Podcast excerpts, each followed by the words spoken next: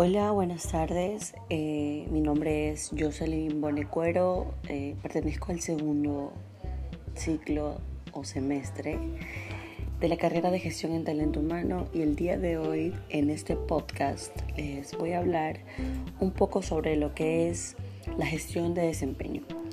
Eh, los temas a tratar son qué es la gestión de desempeño y en base a una clase pasada como criterio cómo puede ser el cambio dentro de la gestión laboral en el país para mejorar el desempeño empresarial. Entonces, son los temas que trataremos el día de hoy y por consecuente empezaremos explicando eh, un poco sobre lo que es la gestión de desempeños.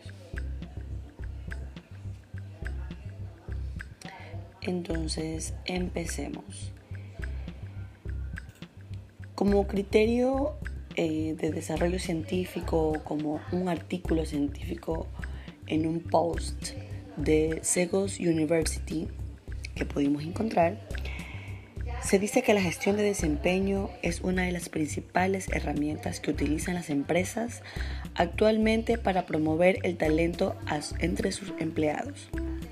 El objetivo de esta función es mejorar los resultados de los diferentes equipos de trabajo para que puedan obtener, mejorar y satisfacer motivando al talento de los trabajadores. Entonces, eh, sinteticemos un poco lo que acabo de leer. La importancia de lo que es la gestión de desempeño vendría a ser en que nos permite identificar, retener a ese talento, a que se motive más en, su área de trabajo, y que sea más competitivo.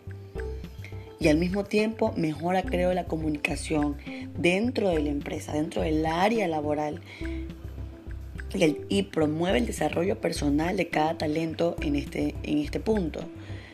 Entre, entre la formación constante y establece sus objetivos y metas entonces, se puede decir que actualmente muchas empresas eh, tratan de mejorar este desempeño aplicando diferentes tipos de métodos, técnicas.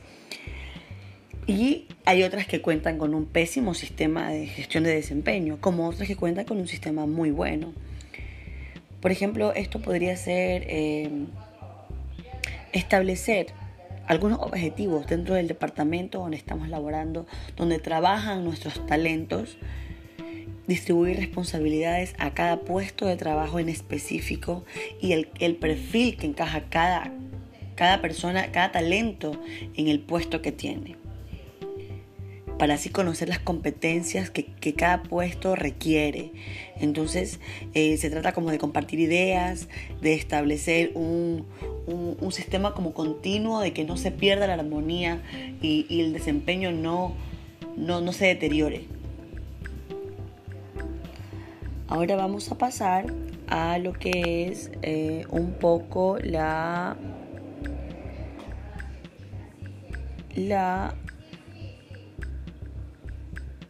criterios, los criterios de cómo deberían ser, cómo debe, cómo debe cambiar la gestión laboral en el Ecuador, en nuestro país, para que mejore el, desempeño eh, empresarial. Ok, en este punto eh, no encontré muchos posts que hablaran sobre eso en general. Entonces hay que sintetizar lo que ya se dijo en clase, lo que ya eh, vengo leyéndoles en los posts de, los artículos científicos que encontré. Entonces, eh, en mi parecer, en mi criterio, en mi raciocinio, considero que para mejorar o cambiar, se debe estructurar un sistema de gestión muy completo, muy, muy continuo y muy estructurado, para que así entre, entre los objetivos que adecuadamente se deben plantear, este, la organización y los colaboradores se retroalimenten frecuentemente en tiempo real de lo que se quiere llegar, de cómo se quiere hacer. Porque hacer un trabajo así, todo recto, todo, todo todo continuo, como máquinas, no, no genera ninguna armonía tampoco, ni al área laboral, ni al talento como tal en su desempeño laboral. Entonces no estamos teniendo personas que, que, quieran eh, eh, cubrir o quieran hacer muy bien su desempeño en la gestión, en la gestión eh, del desempeño. Entonces, una de las claves que existe entre el negocio, los objetivos y las metas de la empresa de cada colaborador es llevar a cabo un buen plan de gestión de desempeño. Sin embargo, eh, este proceso se realiza frecuentemente con diferentes plataformas digitales que cumplan con diversos requisitos mínimos para poder llegar al éxito requerido como empresa, como organización, como negocio, porque no solamente las grandes empresas manejan la gestión de desempeño, empiezan desde las pymes hasta las más grandes multinacionales.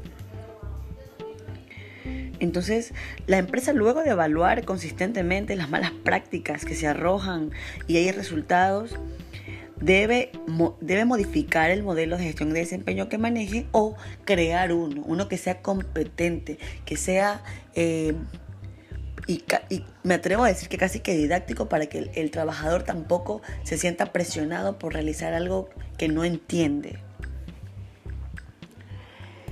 De cualquier manera, eh, esas son mis opiniones, esas son mis criterios en base a lo que leí, a lo que investigué, a lo que ya les compartí. Em, como conclusión, eh, dejo que lean un poco más, que se instruyan un poco más en lo que es la gestión de desempeño. Y nos vemos en el próximo podcast de esta linda materia que es gestión de desempeño. Gracias, tengan linda tarde.